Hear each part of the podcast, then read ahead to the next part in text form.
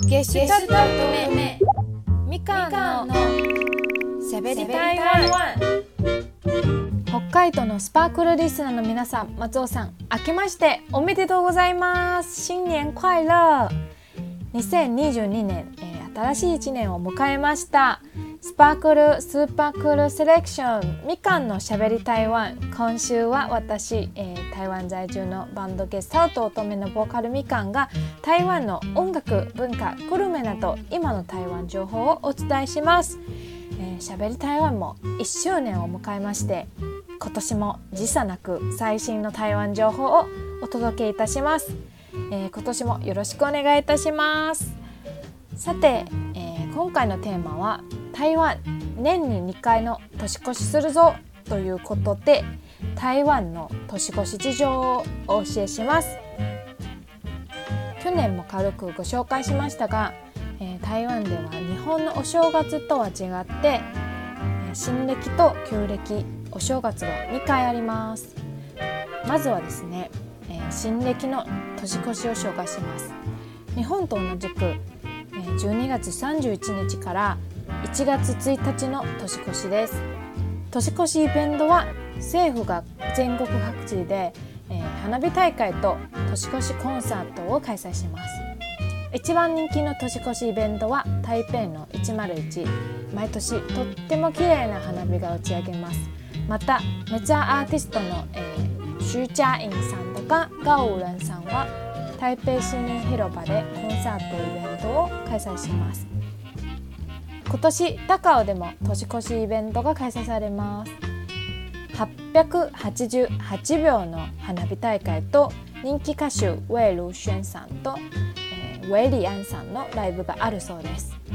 台湾ではですねあの8という字はいっぱいお金が儲かるという意味がありますので888秒もその意味を込めて決めたそうです。年越しは、えー、友達みんなで集まって焼肉やお鍋をする人もいますし、えー、カラオケや温泉旅行をする人もいます。また最近台湾ではあの流行ってる年越しイベントはですねキャンプです。みんなで山の上で寒い中、えー、温かいコーヒーを飲んで2022年の太陽を迎えることもとっても素敵ですね、えー、続いて2回目の年越し旧暦の新年を紹介します。旧暦のお正月は毎年日にちが変わります。2022年の旧暦の元日は2月の1日です。中国や台湾などでは日本の旧暦にあたる暦を、えー、農暦と呼びます。この農暦というのは、えー、農作業に必要な事柄や年中行事などが書いてる暦のことです。旧暦の年末に会社やグループなどウェイや日本の忘年会みたいなイベントを開催することが多いです、えー、景品は家電とか iPhone など用意してくじを引くイベントがとっても人気で忘年会の目玉プログラムとして行われたりもします。それでは、えー、年末最後の日を迎えて旧暦の新年3日まで台湾の習慣をご紹介します。まずは、えー、今年の1月31日は除夕というんですけれども大晦日のことを、えー、台湾ではウェルとも言います。大晦日は日本と同じく必ず大掃除はします。家中をピカピカにして新しい一年を迎えることを準備します。また赤い紙に「福」という文字や春を逆さまに書いて春聯春聯というものをドアに貼り付けます。昼掃除して家族はみんなで集まって食事をします。料理には三元菜、えー、日本ではからしな、えー、という野菜をとか大根とか魚とかパイナップルなど、えー、縁起がいいものを食べます。日本のおせち料理の概念に似ています。我が家ではよく火鍋を食べます。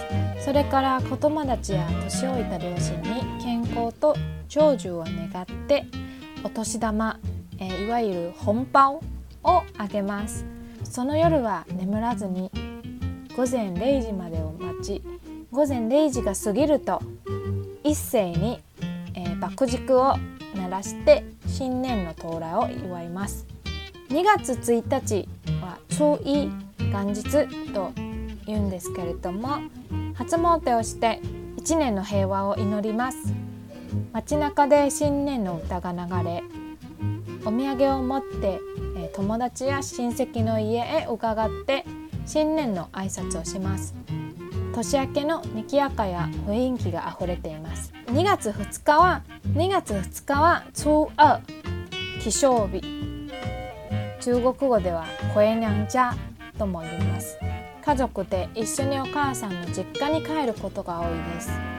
主に戸き先から実家への起床を指します。それでは初三2月の3日。飲食店や店舗などは旧暦の3日から営業が始まるところが多いです。一般企業はほぼ旧暦の5日までお休みになります、えー、ちょっと日本に近いですね。以上お送りしてきましたみかんのしゃべり台湾。今回は台湾にとの年越しを紹介しましたがいかがでしたでしょうか？今年もどうぞよろしくお願いいたします。皆さんも2022年が良い1年になりますように。最後に中国語教室で皆さんに新年の挨拶で一つ言葉を教えます。新年快乐恭喜发財明けましておめでとうございます。今年もいっぱいお金が儲かりますように。新年快乐。恭喜发財明けましておめでとうございます。今年もいっぱいお金が儲かりますように。以上しゃべり台湾みかんでした。新年快乐。また今度ね。